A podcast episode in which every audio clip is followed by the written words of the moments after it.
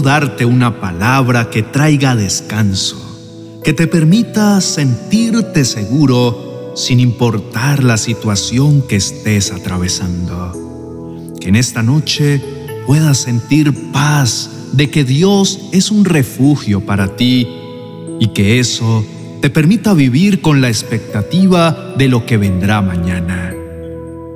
Para ello, necesitamos reconocer el reino al que pertenecemos, de qué lado estamos, porque te darás cuenta cómo marca una gran diferencia en tu vida.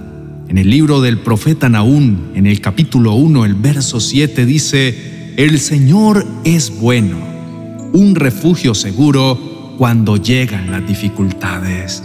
Él está cerca de los que confían en Él. Es una palabra que en definitiva nos invita a confiar en el Señor. Nos recuerda cuál es nuestro refugio en medio de esta vida de problemas. Aunque sabemos esta verdad, cuando estamos rodeados de circunstancias difíciles que parecen no resolverse, nos cuesta tener paz. Porque pensamos que las circunstancias son más fuertes que nosotros y que van a derrumbarnos.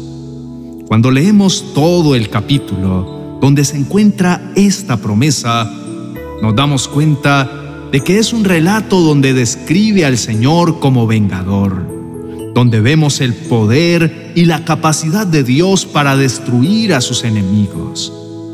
Cuando escuchamos esto, no pensamos precisamente en la bondad de Dios, o no es algo que nos traiga paz, pero Veamos por qué las escrituras nos cuentan esto de nuestro Dios y cómo eso puede ser de bendición para nosotros. Veamos los tres primeros versos del capítulo. El Señor es Dios celoso, lleno de ira y de venganza. Él toma venganza de todos los que se le oponen y persiste en su furia contra sus enemigos. El Señor es lento para enojarse pero su poder es grande y nunca deja sin castigo al culpable. Da muestra de su poder en el torbellino y la tormenta. Las nubes ondulantes son el polvo bajo sus pies. Estos versos, en vez de darnos confianza, parecen llenarnos de temor, porque reconocemos que somos culpables, que ante el Señor no hay un solo justo y no vemos allí muestra de misericordia. Sin embargo, los versos son claros, están hablando de lo que Dios haría en contra de sus enemigos. Te invito a que revises todo el capítulo. Verás las cosas terribles que el Señor puede hacer. Es importante que sepas que tu Dios no es un Dios débil al que cualquiera puede venir a presentarle batalla. Por el contrario, el Señor es fuerte y temible, dice la palabra. Y todo este capítulo nos ratifica que tiene la autoridad para ir y destruir sus enemigos. Teniendo en claro la grandeza y el poder del Señor, quiero que miremos los versos 12 y 13 del mismo pasaje. Dicen, esto es lo que dice el Señor. Aunque los asirios tienen muchos aliados, serán destruidos y desaparecerán. Oh pueblo mío, yo te castigué anteriormente, pero no te volveré a castigar. Ahora romperé el yugo de esclavitud de tu cuello y te quitaré las cadenas de la opresión asiria. No significaba que el pueblo hubiese sido perfecto o que nunca le hubiera fallado al Señor, porque la historia nos cuenta la infinidad de veces que Israel le falló al Señor así como nosotros le hemos fallado una y otra vez. Aún así, la historia nos dice que el Señor los castigó por un tiempo, y como buen Padre que es, será Él quien nos castigue. Sin embargo, no permitirá que perezcamos. Nuestro Padre nos enseñará a través de su reprensión, pero tendrá compasión de nosotros y nos levantará y sobre todo no permitirá que aquello que viene contra nosotros triunfe. En la historia completa vemos que quienes se verán enfrentados a la furia del Señor son sus enemigos, y estos son aquellos que habían herido a su pueblo, aquellos representaban los enemigos de Israel. Por ello, en medio del capítulo, Dios aclara que Él es un refugio para su pueblo. En otra versión, dice que es una fortaleza, es decir, es el lugar de protección de los que le pertenecen, y está dispuesto a batallar por ellos, y no cualquier batalla, pondrá toda su furia y todo su poder en contra de aquellos que han venido a atacar a sus hijos. Que tu paz en esta noche sea lo que dice la palabra en Romanos capítulo 5, los versos 10 y 11.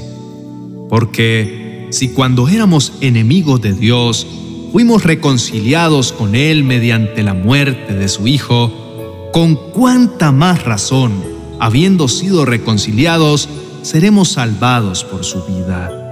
Y no solo esto, sino que también nos regocijamos en Dios por nuestro Señor Jesucristo, pues gracias a Él ya hemos recibido la reconciliación.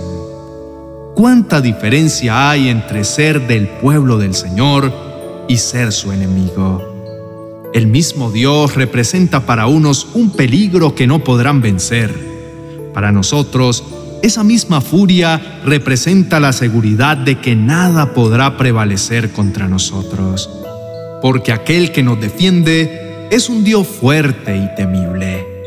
El verso 15 cierra el capítulo 4 del libro de Naún con las siguientes palabras.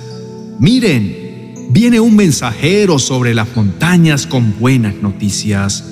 Trae un mensaje de paz Celebra tus festivales, oh pueblo de Judá, y cumple todos tus votos, porque tus enemigos perversos no volverán a invadir tu tierra. Serán destruidos por completo.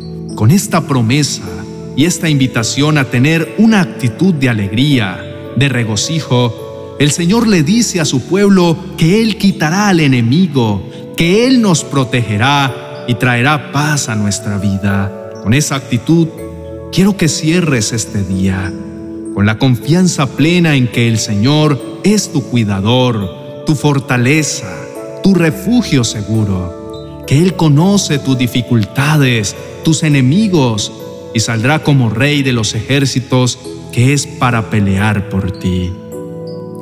Volvamos a leer el verso 7. Entiendo el Dios al que pertenecemos. El Señor es bueno, un refugio seguro cuando llegan dificultades. Él está cerca de los que confían en Él. Oremos. Señor y Rey de todo el universo, venimos ante ti en esta noche reconociendo cuán privilegiados somos de haber sido atraídos por tus cuerdas de amor. Gracias por adoptarnos y hacernos tus hijos. Hoy vemos a través de tu palabra que gracias a tu Hijo perfecto fue cambiada nuestra existencia por completo. Dejamos de ser tus enemigos para llegar a ser tus protegidos. Gracias porque no merecemos tanto y aún así nos has dado hasta tu Hijo y nos permites conocerte. Dios nuestro, a pesar de todas las bendiciones que nos has entregado, debemos reconocer que cada día necesitamos más de ti. Confesamos al mirar la realidad que nos rodea. Nos vemos pequeños, débiles e imperfectos. Por ello, necesitamos estar en tu regazo, estar en ese refugio que nos cubre de todo peligro, que tiene el poder y la autoridad para acabar con nuestras dificultades. Padre Celestial, Mira nuestros enemigos, que no son tan fuertes como un ejército, ni tan grandes como un imperio, pero que vienen para atacar a nuestra familia, a nuestro trabajo, a aquello que nos has entregado.